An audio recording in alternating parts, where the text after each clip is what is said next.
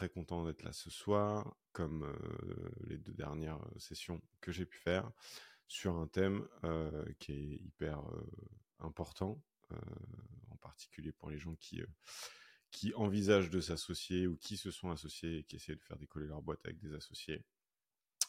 sujet éminemment compliqué puisque on va se parler globalement d'humain et éminemment important parce qu'il y a aussi beaucoup de boîtes qui ne décollent jamais ou qui se plantent parce que la dynamique entre les associés n'est pas très bonne. Donc c'est intéressant de, discuter de ça ce soir. Je commencerai avec un, gros disclaimer. Euh, je prétends pas avoir toutes les réponses à toutes les questions. J'en ai reçu en plus un certain nombre sur Instagram, donc ça c'est plutôt cool. J'étais assez content de, voir que le sujet intéressait visiblement euh, pas mal de monde. Euh, mais euh, je, mettrai quand même les petits warnings d'usage. je ne parle que sur la base de mon expérience, qui est relativement courte puisque j'ai deux associés depuis quatre ans et que pour être tout à fait transparent, ces associés-là, je les connais depuis longtemps et on reparlera un peu après sur le fait de savoir dans quelle mesure c'est important de, important conseiller ou pas de, de, s'associer avec des gens qu'on connaît déjà, la famille, les amis, par exemple. on peut peut-être commencer par ça. si, je, si je redonne un peu de contexte pour les gens qui ne connaîtraient pas l'environnement Tierfest, etc. donc, moi, je suis aujourd'hui directeur général de l'agence. J'ai deux associés avec qui j'ai cofondé cette boîte. Ces deux associés sont Benjamin et Glenn, qui sont respectivement directeurs stratégiques. Donc, Glenn qui s'occupe de la stratégie social media pour tous nos clients et qui encadre le pôle social media. Son rôle ne se limite évidemment pas à ça dans la structure, mais globalement, c'est ce qui occupe la plupart de ses journées. Et Benjamin, donc, qui est notre troisième associé, qui lui est directeur de création et qui qui s'occupe de toutes les questions relatives à la créativité chez Tierfest, et Dieu sait qu'on a des sujets. Euh, donc comme je le disais euh, très brièvement euh, au début, on a un peu défié les conventions, on va dire, puisque tout le monde dit qu'il ne faut pas monter une boîte avec ses potes ou avec sa famille. Nous, on a fait tout l'inverse. on a monté une boîte entre potes et qui plus est entre très bons potes, puisqu'on est plus ou moins meilleurs potes depuis quelques années déjà, très très proches les uns des autres. Je suis le parrain de la fille de Glenn, Glenn est le parrain de ma fille, Benjamin est le parrain du fils de Glenn. Bref, vous l'aurez compris, c'est un peu plus qu'une simple histoire de copains. Donc comment on fait pour que ça fonctionne? Parce qu'il y a quand même un peu d'enjeu. C'est-à-dire que si les choses se passent mal et que si la situation se gâte, ça peut avoir des conséquences assez impactantes pour nous tous. Donc je vais vous parler un petit peu de ce qu'on a mis en place et de ce qui à mon sens, fait que ça fonctionne, même si ça n'a pas toujours été facile, on va pas se mentir. On a eu des moments aussi où euh, il y avait des choses qui n'étaient pas forcément évidentes, on a dû avoir des discussions qui n'étaient pas faciles, euh, et euh, je vous expliquerai un peu comment on, gère ces sujets-là. Mais déjà pour ce qui est du conseil de ne pas s'associer avec sa famille ou ses amis, j'ai envie de dire, ça dépend et il n'y a pas de règle, puisque Tierfest est un bon contre-exemple du fait que ça peut aussi plutôt très bien fonctionner. Euh, donc voilà, euh, déjà peut-être commencer par euh, revenir un peu, un peu en arrière en se disant qu'il y a plusieurs cas de figure sur la question de l'association. La première, c'est deux ou plus, enfin deux, trois, quatre, cinq personnes qui auraient une idée et l'envie de monter un projet en commun day one et tout le monde est investi dès le départ. Et puis après, il y a l'hypothèse où il y a une ou plusieurs personnes qui ont une idée et qui vont chercher un associé pour les aider, un ou plusieurs associés d'ailleurs, pour les aider à développer cette idée parce qu'ils ont le sentiment d'avoir besoin d'être accompagnés pour le faire. Donc deux cas de figure un peu différentes. Quand tout le monde est là à la genèse du projet et que tout le monde est investi dès le départ, il y a, je pense, des choses qui se font assez naturellement et de manière assez organique et il y a des questions qu'on se pose moins, à savoir notamment est-ce qu'on est aligné sur la vision du projet ou est-ce qu'on veut emmener l'entreprise C'est quoi la mission qu'on s'est donnée avec cette boîte, etc. Puisque souvent, le temps que le projet mature, on a le temps d'en discuter entre associés et ça a le temps de, cheminer et de, mûrir un peu, versus des gens qui auraient déjà un projet un peu plus abouti et qui chercheraient à faire rentrer un ou plusieurs autres associés pour les aider soit à lancer le développement ou à accélérer le développement d'une entreprise et là, c'est un petit peu différent en termes de dynamique. Un truc que je peux recommander déjà, c'est peut-être, parce que c'est sans doute ce qui est le plus compliqué à évaluer, la personnalité et le fit entre les différentes personnalités, c'est peut-être de commencer par collaborer quand c'est possible sur des petits projets ou des collaborations, on va dire, bornées, délimitées dans le temps sur des sujets précis qui peuvent être en lien avec le projet entrepreneurial un peu plus global pour évaluer si ça fit en termes de personnalité, d'éthique de travail. Est-ce que l'environnement startup, qui est par définition très chaotique, euh, et qui du coup peut avoir un impact sur les modalités de collaboration. Est-ce que, euh, est-ce que ça marche ou pas euh, Est-ce que les différentes personnes qui travaillent sur le projet, elles arrivent, à s'en accommoder et à collaborer malgré tout ce que, tout ce que le côté startup implique C'est un bon moyen de l'évaluer. Et donc, pas forcément se lancer direct tête baissée dans le fait de s'associer, parce que c'est assez sexy et ça fait très sérieux, mais il y a, y a plein de modalités de collaboration qui n'impliquent pas nécessairement de, s'associer directement au projet. Euh, le deuxième truc, c'est que je pense qu'il faut être hyper au clair sur les besoins à court terme qui sont nécessaires au développement du projet de l'entreprise. Je m'explique. Par rapport au service que je veux délivrer ou au résultat que je veux atteindre, de quelles compétences est-ce que j'ai besoin?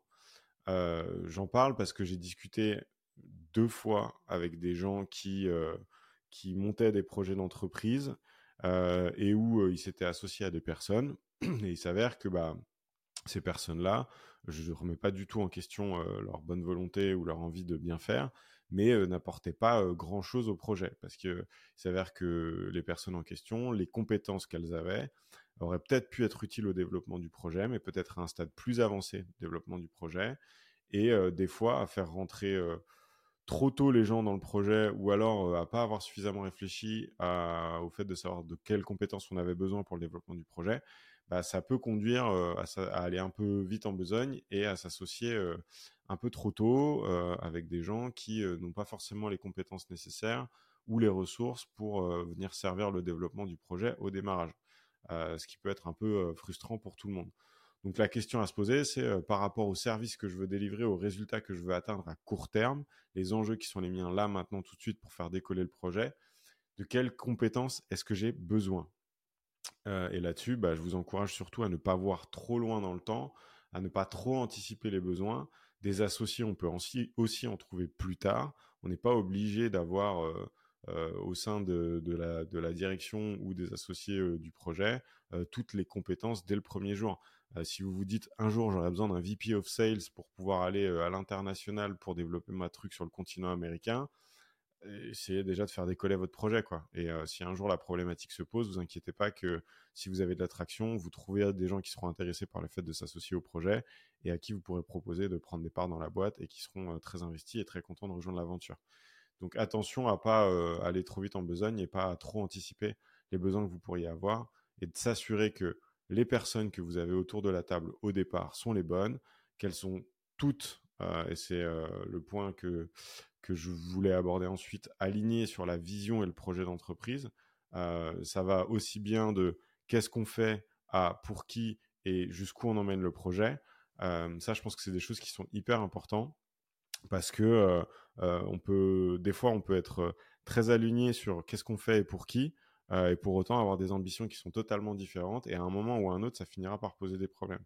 C'est-à-dire que vous allez avoir des discussions où euh, vous allez peut-être faire le constat au bout de quelques mois, quelques années, que bah, y en a un qui veut continuer à grandir et à accélérer, et l'autre euh, qui est plutôt très bien là où il est et qui n'a pas forcément envie de continuer à, pousser le truc. Et ça, je pense que même si c'est compliqué d'être sûr à 100% de ce qu'on veut au moment où on lance une boîte, moi, si on m'avait demandé est-ce que tu veux que tu refasses, il y ait 40 personnes dedans il y a 4 ans, je ne sais pas ce que j'aurais répondu. mais par contre, ce qui était sûr, c'est que tous les trois, on avait de grandes ambitions et qu'on voulait tous les trois monter un truc qui soit assez costaud, quoi. et donc forcément, d'une façon ou d'une autre, ça impliquait d'avoir du monde à un moment dans le projet d'entreprise, quoi. Mais, mais on était tous les trois, tous les trois assez alignés là-dessus en termes d'ambition. Euh, sur euh, ce qu'on voulait euh, accomplir autour du, projet Tirefest. Donc ça, je pense que c'est quelque chose qu'il faut interroger assez tôt sur le fait de savoir est-ce qu'on est aligné sur, sur la vision qu'on a du projet d'entreprise et sur le développement qu'on veut, veut mettre en place. je vérifie juste, j'ai l'impression. Non, c'est bon. J'ai l'impression qu'il y a eu un problème avec le live, mais ça a l'air d'être bon. N'hésitez pas à me confirmer dans le chat que vous me voyez toujours, parce qu'à un moment, ça, ça a lagué. Donc, si, si c'est bon, je veux bien votre confirmation. tac. salut Victor, salut Tiffany. J'espère que vous me voyez toujours. Voilà, donc ce que je disais, c'était aligné sur... Parfait.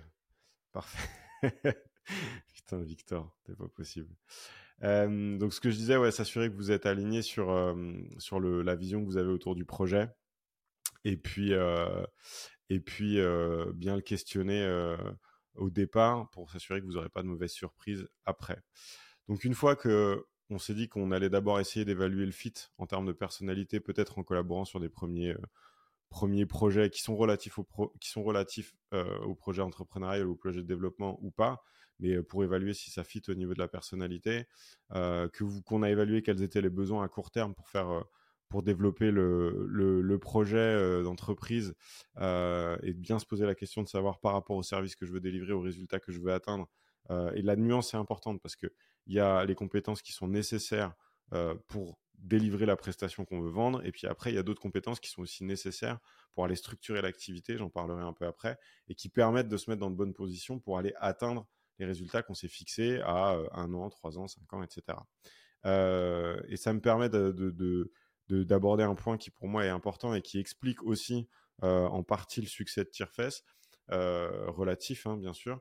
Mais euh, Tirefest, ça fonctionne pourquoi? Ça fonctionne déjà parce que nos équipes bossent comme des dingues et on leur en est extrêmement reconnaissant et elles font tout au quotidien pour délivrer un service de qualité. Euh, là-dessus, on ne discute pas et sans eux, rien ne serait possible.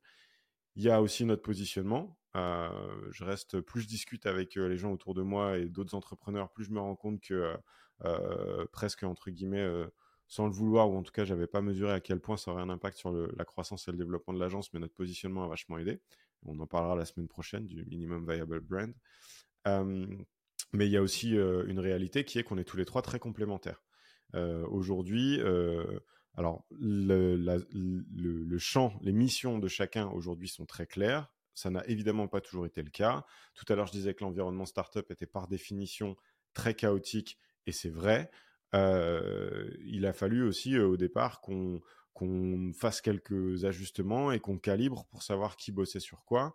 et puis surtout, on ne pouvait pas se permettre au début d'être exclusivement chacun sur les zones qui nous intéressaient le plus, où on pensait avoir le plus d'impact. Quand tu lances une boîte au départ, et en particulier quand tu es associé dans une entreprise, tu fais un peu de tout. quoi. moi, j'ai fait pendant très longtemps de la gestion administrative, de la facturation c'est pas les trucs où j'ai le sentiment d'avoir un impact fou, euh, mais euh, c'était nécessaire, donc je le faisais quoi. Euh, donc, voilà, mais par contre, au fond, tous les trois, on avait des, des, compétences qui étaient quand même ultra, ultra complémentaires.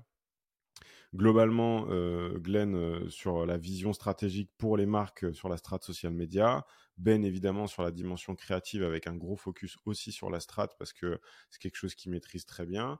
Euh, moi, j'ai été pendant longtemps sur les sujets d'acquisition payante, mais au fond, j'étais déjà sur euh, des réflexions sur les enjeux de structuration. C'était quelque chose qui m'éclatait bien. Euh, je lisais des bouquins le soir et le week-end et, et, je savais qu'à partir du moment où, où la structure me le permettrait, c'est un peu là-dessus que j'irais bosser. quoi. Et donc, les choses étaient relativement claires dès le départ. Et donc aujourd'hui, c'est vraiment comme ça que nos rôles se découpent. Glenn sur la strate social media, Ben sur euh, la brique contenu, on va dire entre guillemets, avec euh, la partie créativité, et moi sur tous les enjeux de structuration du développement. attention, parce que je mets une grosse astérix là-dessus, on peut avoir des compétences complémentaires. Si aucune d'entre elles ne sert le client, l'entreprise décollera pas. Je m'explique, euh, c'est comme vouloir monter un restaurant sans avoir de chef.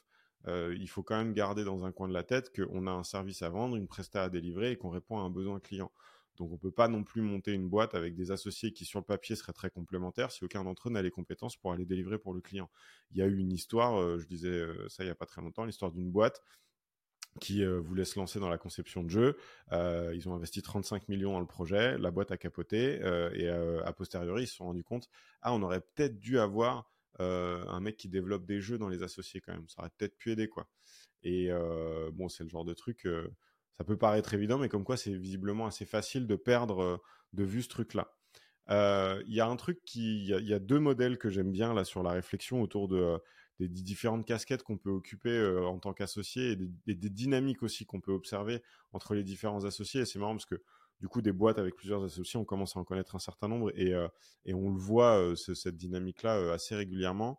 Il y a un premier modèle qui est celui du hacker, designer, hustler. donc le hacker, c'est, si on prend l'image d'une startup tech, le hacker c'est celui qui code, le designer c'est celui qui, qui entre guillemets package l'architecte qui emballe et qui machin, et le hustler c'est celui qui vend. Je pense que quelque part, si je prenais Tierfest par exemple, je pense que le hacker ce serait Ben, le designer ce serait moi et le hustler ce serait Glenn. et donc en fait, alors évidemment, il faudrait adapter un petit peu les casquettes, mais je pense qu'on n'en est pas loin et ça montre assez bien que on a besoin de, compétences qui sont assez complémentaires pour que la mayonnaise prenne. Une autre, un autre modèle que j'aime bien, et pareil, si je fais le parallèle avec Tierfest, on voit qu'il s'applique assez bien. Des fois, on parle des visionnaires et des intégrateurs. Les visionnaires, c'est c'est ceux qui ont des grandes idées, qui réfléchissent entre guillemets sur l'avenir d'un marché donné, c'est ceux qui imaginent le produit, les intégrateurs, c'est ceux qui rendent tout ça possible. Bah, aujourd'hui, dans notre groupe à tous les trois, Benjamin et Glenn sont des visionnaires et moi je suis un intégrateur. Et, et, donc, et on voit bien qu'il faut les deux parce que, et je le dis souvent à, qui veut bien l'entendre, tire-fesse sans Benjamin et Glenn, ça n'existe tout simplement pas. et j'espère et je me plais à croire que Tire-Fesse sans moi, ça aurait sans doute pas la même gueule que celle que ça a aujourd'hui. ça ne veut pas dire que ça pourrait pas exister, mais ça serait sans doute pas la même boîte. Moins bien, mieux, je sais, j'en sais rien. Mais, on voit que les, les, deux ingrédients sont nécessaires. Donc, il faut vraiment réussir à se poser la question de savoir aussi quel rôle chacun va occuper, en quoi on est complémentaire, comment ça peut affecter la répartition des tâches et les missions que chacun va, euh, va prendre euh, en charge. Et puis ensuite, euh, se poser la question de savoir est-ce que par rapport à ce qu'on a tous les deux, tous les trois, tous les quatre, on a tout ce qu'il faut pour, on a le sentiment d'avoir tout ce qu'il faut pour monter et développer ce projet, ou est-ce qu'on a besoin de se faire épauler, de se faire accompagner? Est-ce que ça passe par faire rentrer un autre associé au projet ou pas? Et auquel cas, faut, ça aide à éclaircir aussi un peu la vision sur le besoin qu'on peut avoir. Le gros gros point euh, clé, et en ça on a été aidé par le fait qu'on était potes, euh, l'ingrédient qui fait que ça fonctionne, c'est la communication. Euh, ça va paraître un peu idiot et bateau ce que je dis, mais s'associer, c'est un peu comme se mettre en couple. ouais, je pense. Hein. Je pense que je peux le dire sans trop me tromper. Ma femme ne me tombera pas dessus si elle entend ce podcast. Je pense que je lui apprendrai rien. Mais, mais en fait, en fait il faut énormément communiquer pour que ça fonctionne. Parce que des difficultés, il va y en avoir un paquet.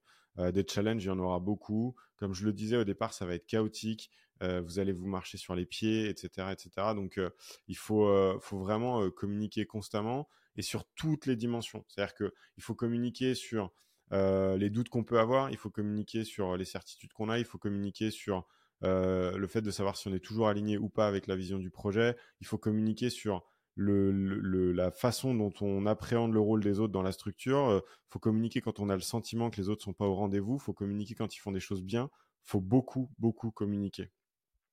Je sais que nous, on n'a pas trop ce problème-là parce qu'on est potes depuis longtemps et que globalement, tous les trois, on est assez honnêtes euh, les uns avec les autres et qu'on n'a pas trop de mal à se dire les choses. Euh, un truc qui peut aider, c'est euh, ce qu'on appelle les fuck you meetings. On en a fait quelques-uns au début et maintenant on n'en a plus besoin dans le sens où si on a un truc à se dire, on se le dit sans forcément passer par des artifices ou sans se sentir obligé d'être, sans se sentir obligé de mettre en place des, des, choses comme ça. Mais un fuck you meeting, en gros, c'est viens, on va boire une bière et on se met d'accord sur le fait que pendant une heure, on va se dire ce qu'on a sur le cœur, mais sans rancune, quoi et on se sent pas obligé d'y mettre les formes, on balance tout comme ça vient. Euh, à partir du moment où on s'est mis d'accord sur le fait que c'était l'objet euh, de notre échange, on s'en tiendra pas rigueur, ça nous permettra au moins de mettre les sujets sur la table, euh, quitte à ce qu'on s'énerve un peu, quitte à ce qu'on s'échauffe, mais normalement, à partir du moment où tu as posé le cadre et que tu dis, bon bah voilà, là, visiblement, on a des trucs à se dire, donc allons-y franchement, on vide notre sac, et on se met d'accord sur le fait de dire qu'on retraitera tout ça potentiellement à tête reposée s'il y a besoin, mais on se donne l'opportunité de s'exprimer. Euh, sacraliser entre guillemets cet espace-là ou banaliser le fait de, pouvoir euh, se dire les choses euh, sans prendre des gants et sans y aller par quatre, sans passer par quatre chemins, c'est hyper important.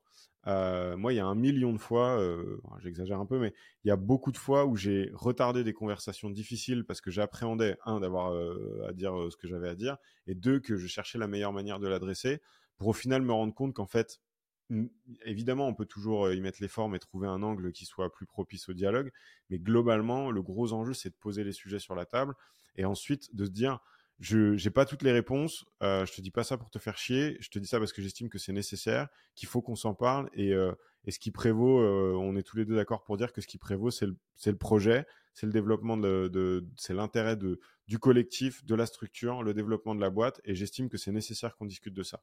Euh, et ça, c'est un point euh, qui est hyper important.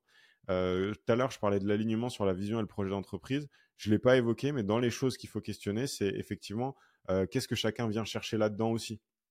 C'est-à-dire que à un moment, il faut que les motivations des uns et des autres soient aussi alignées, les motivations individuelles des uns et des autres soient aussi relativement alignées pour qu'à un moment, quand il y a des décisions à prendre, on puisse le faire dans l'intérêt de la structure et du collectif. Et ça, c'est primordial.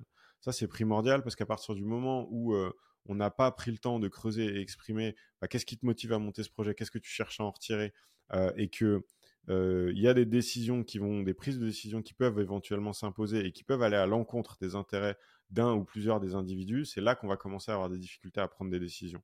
et c'est là que ça peut devenir compliqué parce que ça peut faire émerger des sujets qui auraient pu être adressés euh, au départ, quand il y avait moins d'enjeux, quand on avait encore la possibilité de faire machine arrière ou de cadrer les choses un peu différemment. Et sauf que là, euh, si ça arrive à un stade de, de développement un peu plus avancé, bah, ça devient très compliqué parce que les enjeux sont plus euh, tout à fait les mêmes. Sur la prise de décision, justement, puisque c'est des sujets qui m'ont été, qui m'ont des questions qui m'ont été posées. bah, un sur la définition des objectifs, ça fait écho à avoir une discussion assez clair sur c'est quoi ta vision du projet, quoi, concrètement, où est-ce que tu veux emmener cette boîte. Euh, après, je pense que j'en ai déjà un peu parlé de, la définition des objectifs, euh, plus sous un angle euh, individuel. Je pourrais refaire un, live sur le sujet des objectifs au niveau organisation, structure, collectif, etc. mais, mais globalement, le plus important, à mon sens, c'est surtout de se mettre au clair sur la direction dans laquelle on veut emmener le business, commencer à chiffrer des objectifs de développement, être au clair aussi sur ce qu'on est prêt à y mettre ou pas, quelles sont les limites qu'on ne veut pas franchir, etc. et que ça, ça donne la direction.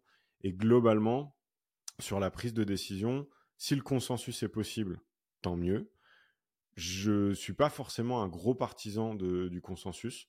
alors, quand en plus on est plusieurs associés, quand j'entends par plusieurs, j'entends plus de deux, bah, il peut y avoir des prises de décision qui sont euh, faites euh, à la majorité.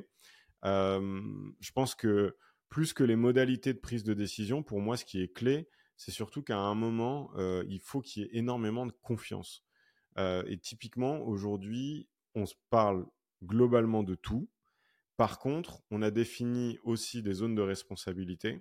Et il y a un certain nombre de sujets où on vient m'interroger, j'exprimerai mon avis, mais je, sais que le décisionnaire final, ce sera Glenn ou Benjamin. Euh, et vice-versa. Il y a des trucs où les gars viennent me poser des questions, où il y a des décisions euh, que je leur soumets pour discussion, mais à la fin, c'est moi qui prendrai la décision et ils seront OK avec ça. Parce qu'en fait, on a aussi au fil de l'eau défini un peu des zones de responsabilité qui sont euh, très liées à nos structures, à nos fonctions au sein de la structure, pour faciliter la prise de décision et pas se retrouver dans une situation de blocage en se disant euh, bah, on n'arrive pas à se mettre d'accord, donc statu quo, on ne bouge pas tant qu'on ne s'est pas mis d'accord. Je pense que ça, ça peut être une connerie. Je pense que bien souvent, euh, dans beaucoup de boîtes, et en particulier dans les startups où il y a un enjeu à aller vite, quitte à casser des trucs et, euh, et, on répare après, parce que souvent on peut se le permettre. Mais je pense que par contre, il faut aller vite, il faut itérer vite, il faut, faut évaluer son, son market fit rapidement, enfin, il faut prendre des décisions de recrutement ou de licenciement vite on a peu de ressources, on n'a pas la chance d'avoir beaucoup de temps devant nous en général. Je pense que c'est important que de pouvoir, si on peut le faire assez tôt, définir et se dire, bah, toi, tu es responsable de ça, toi, tu es responsable de ça. Ça ne veut pas dire qu'on ne doit pas s'en parler. Je prendrai évidemment ton avis en considération, mais mettons-nous d'accord sur, sur le fait que les décisions qui sont relatives à ma zone de responsabilité, j'en assumerai les conséquences. Si je fais de la merde, ce sera mon problème et ce sera à moi de dealer avec les conséquences, et vice-versa. Et donc, c'est bien parce que ce que ça crée, c'est une forme de responsabilisation un peu pour tout le monde. Et ce qui est étonnamment, on est d'autant plus enclin à aller demander l'avis des autres et à, l'écouter si on sait que derrière, euh, s'il y a des conséquences euh, négatives, on va devoir les assumer. Euh, je ne sais pas comment l'expliquer autrement, mais j'ai le sentiment qu'à partir du moment où on se dit, OK, si ça merde, c'est moi qui vais devoir assumer les conséquences, on est d'autant plus enclin à prendre l'avis des uns et des autres, à essayer de prendre une décision qui soit la plus éclairée possible, et donc pour ça, collecter les feedbacks de tout le monde avant d'avancer. Avant quoi. Donc, nous, c'est comme ça qu'on l'a adressé euh, et ça fonctionne plutôt pas trop mal à partir du moment où tout le monde est OK avec le fait de se dire euh, bah, in fine, c'est toi qui, qui prendra la décision, c'est toi qui seras responsable et c'est toi qui en assumera les conséquences du coup. Donc, euh, donc voilà. Après, le dernier, un des derniers points sur lequel je voulais aussi un peu revenir, c'est qui m'a été une question qui m'a été posée aussi sur le sur le split euh, s'associer à 50-50, euh, avoir une répartition à part égale, etc. J'ai pas vraiment d'avis sur la question. Nous, on est associés à part égale, euh, on a 33, 33, 33. Enfin, Glenn a 34, Benjamin et moi on a 33, mais c'est parce que je ne sais plus pourquoi on a fait ça. Mais, mais bref, on est globalement associés à part égale. je t'en prie Tiffany, merci à toi pour et tes questions et ton commentaire. je pense surtout que la question à se poser, c'est qu'il faut que le split au niveau des actions reflète la contribution de chacun. et ça, c'est un truc qui n'est pas forcément évident parce que euh, c'est pas toujours facile à quantifier au départ, sachant qu'en plus, globalement, c'est des choses qui peuvent bouger aussi. Il n'y a rien de. Alors, plus tu avances et plus tu as mis de, de cadre dans le sens, tu as mis des packs d'associés, tu as tes statuts, machin, etc., plus ça peut être compliqué de faire évoluer les choses, mais rien n'est impossible. C'est-à-dire qu'un associé, on peut en faire rentrer un plus tard, on peut en faire sortir un plus tard, on peut revoir la répartition du capital, euh, on peut imaginer pas mal de modalités euh, qui, euh, qui font que ce truc-là peut évoluer aussi en fonction de l'évolution de l'activité. Je pense que la question à se poser au départ, c'est de se dire bah, qu'est-ce que chacun est prêt à mettre dans le projet, à quel point est-ce qu'on est investi, alors le temps n'est pas forcément la bonne métrique parce qu'il y a des gens qui peuvent euh, investir peu de temps mais avoir un impact énorme sur le développement d'une entreprise. Je prends un exemple très concret. Quelqu'un qui aurait un gros réseau d'investisseurs ou de très bonnes relations avec, avec des fonds ou avec des établissements bancaires et qui passe trois coups de fil, arrive à débloquer un financement qui fait que le projet devient viable d'un coup alors qu'il n'était pas trois jours avant, bah, ça a beau lui avoir pris que 15 minutes, il serait assez légitime à dire mais en fait juste les gars sans moi le projet il voyait pas le jour quoi. Donc, ce que tu payes là, c'est pas son temps. Ce que tu payes là, c'est son réseau. quand je dis quand tu payes, c'est avec les actions que tu vas lui donner. Donc, je pense qu'au-delà du temps et de l'investissement qu'on y met, il y a quand même une notion d'impact qui, pour moi, est importante, mais encore une fois, qui n'est pas toujours évidente à quantifier. et je pense que vraiment, faut se poser la question parce que pour le coup, je le dis et je le disais tout à l'heure, j'ai échangé avec des gens qui ont fait rentrer dans leur boîte, et ça s'est arrivé plusieurs fois ces derniers mois, qui ont fait rentrer dans leur boîte des associés euh, soit parce que euh, les mecs étaient euh, un peu en vue et un peu identifiés, soit parce que ils ont eu le sentiment à un moment que ces personnes-là avaient un réseau qui leur permettrait d'accélérer le développement de leur boîte, pour au final se rendre compte au bout d'un an que la contribution de cette personne au développement du projet était relativement faible, que les mecs n'étaient pas hyper investis, qu'ils avaient d'autres projets à côté et que du coup ils n'étaient pas dans la bagarre. Et ça crée des frustrations énormes et c'est là que c'est là que ça peut commencer aussi à, partir un peu en, en cacahuète. Euh, voilà ce que j'avais à dire sur l'association. Je regarde juste si j'avais pas d'autres questions et si vous en avez d'autres que je n'aurais pas abordées, euh, n'hésitez pas à balancer tout ça dans le chat le temps que je check mes stories Insta. Tac. Sur le, pacte d'associés, euh, Tiffany me posait la question de savoir est-ce qu'il faut faire un pacte d'associés ou est-ce que des statuts sont suffisants? Je pense que ça peut avoir du sens. Euh, nous, au départ et pendant un bon moment, on n'a eu que des statuts. On a fait un pacte d'associés. On l'avait pas dès le début. Euh, le pacte d'associés, euh, c'est pas mal aussi pour définir un certain nombre de conditions, notamment sur éventuellement la fin d'une collaboration, qui ne sont pas forcément prévues dans les statuts. Donc ça, ça peut être intéressant aussi d'une manière générale, ce qu'il faut retenir, c'est que ce genre de choses, vaut mieux se pencher dessus quand tout va bien. Euh, Tiffany dit ça valait le coup de louper qui veut être mon associé. je suis content. je respire, j'arrête de transpirer, tout va bien. non, mais sur le pacte d'associés, pour finir, ça vaut le coup de se poser la question quand tout va bien, parce qu'une fois que ça commence à partir en cacahuète, tout devient très compliqué. Donc, moi, je pense que oui. Par contre, il faut bien se faire conseiller parce qu'il y a des trucs qui sont plus ou moins pertinents et plus ou moins importants. Il y a des clauses qui sont un peu des clauses d'usage qui parfois n'ont pas forcément de sens par rapport à l'activité de l'entreprise ou enfin voilà, faut faut avoir le bon conseil pour se faire accompagner sur le sujet. Je pense que je pense que c'est c'est pas c'est pas vital, mais c'est plutôt une bonne chose. Euh, tac, tac, tac. Bon, après, c'était beaucoup autour de la répartition des missions et euh, la prise de décision. Globalement, c'est un peu les deux sujets qui sont pas mal revenus. Euh, donc voilà ce que je peux vous dire. Voilà ce que je peux vous dire sur, sur le fait de collaborer.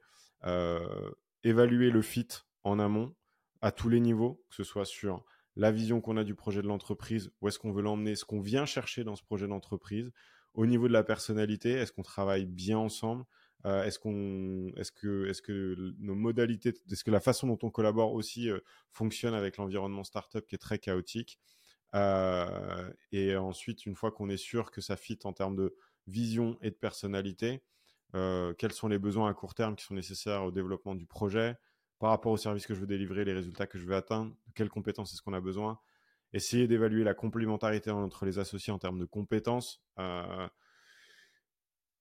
ensuite, bah, essayer de voir s'il y a des modèles d'organisation qui se dégagent, ce que j'évoquais entre les visionnaires, les intégrateurs, le hacker, le designer, le hustler, qui peuvent aussi euh, aider à préciser un peu la contribution de chacun au développement de l'entreprise et du coup affiner un peu le rôle de chacun au sein de l'organisation.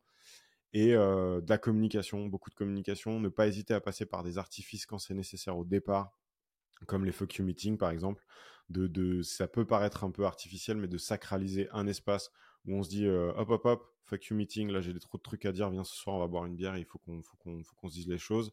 Et puis après sur la prise de décision, euh, consensus si c'est possible, tant mieux. Si c'est pas possible, définir des zones de responsabilité pour que chacun sache euh, où il est attendu, ce qu'il doit gérer, qu'il puisse éventuellement consulter les autres s'il en ressent le besoin ou s'il estime que c'est nécessaire, mais que tout le monde soit au clair sur le fait que chacun peut prendre des décisions sur sa zone de responsabilité euh, en, étant prêt à assumer les conséquences. Et puis euh, le split qui reflète les niveaux de contribution. Voilà ce que je voulais euh, évoquer avec vous. Mais communication, s'il y a un truc à retenir, communication. Quand bien même on n'aurait pas tous les autres ingrédients, on peut réussir à faire fonctionner quelque chose si on communique. par contre, si on communique pas, on aura beau avoir tout le reste, ça fonctionnera pas. Voilà. J'espère que ça vous a plu. pour ceux qui voudraient regarder qui veut être mon associé, il reste encore quelques, quelques, vous allez pouvoir euh, réussir à rattraper une partie de l'épisode. Et, euh, comme toujours, euh, bon bah trop cool. Merci Victor, si ça t'a été utile, je suis ravi. Et comme toujours, vous savez où me trouver, Instagram, LinkedIn, pour me poser toutes vos questions. La semaine prochaine, on se parle de Minimum Viable Brand. On aura l'occasion de rediscuter de positionnement. Autre ingrédient ô combien important dans le succès d'une agence en particulier, mais pas que. Et et en attendant de se retrouver mercredi prochain, je vous souhaite une excellente soirée. Je remercie ceux qui étaient connectés en live ce soir. C'était trop cool. Euh, pas mal d'interactions. Merci Tiffany, merci euh, Victor. Et, euh, et puis je vous dis à très vite. Prenez soin de vous. Bonne soirée.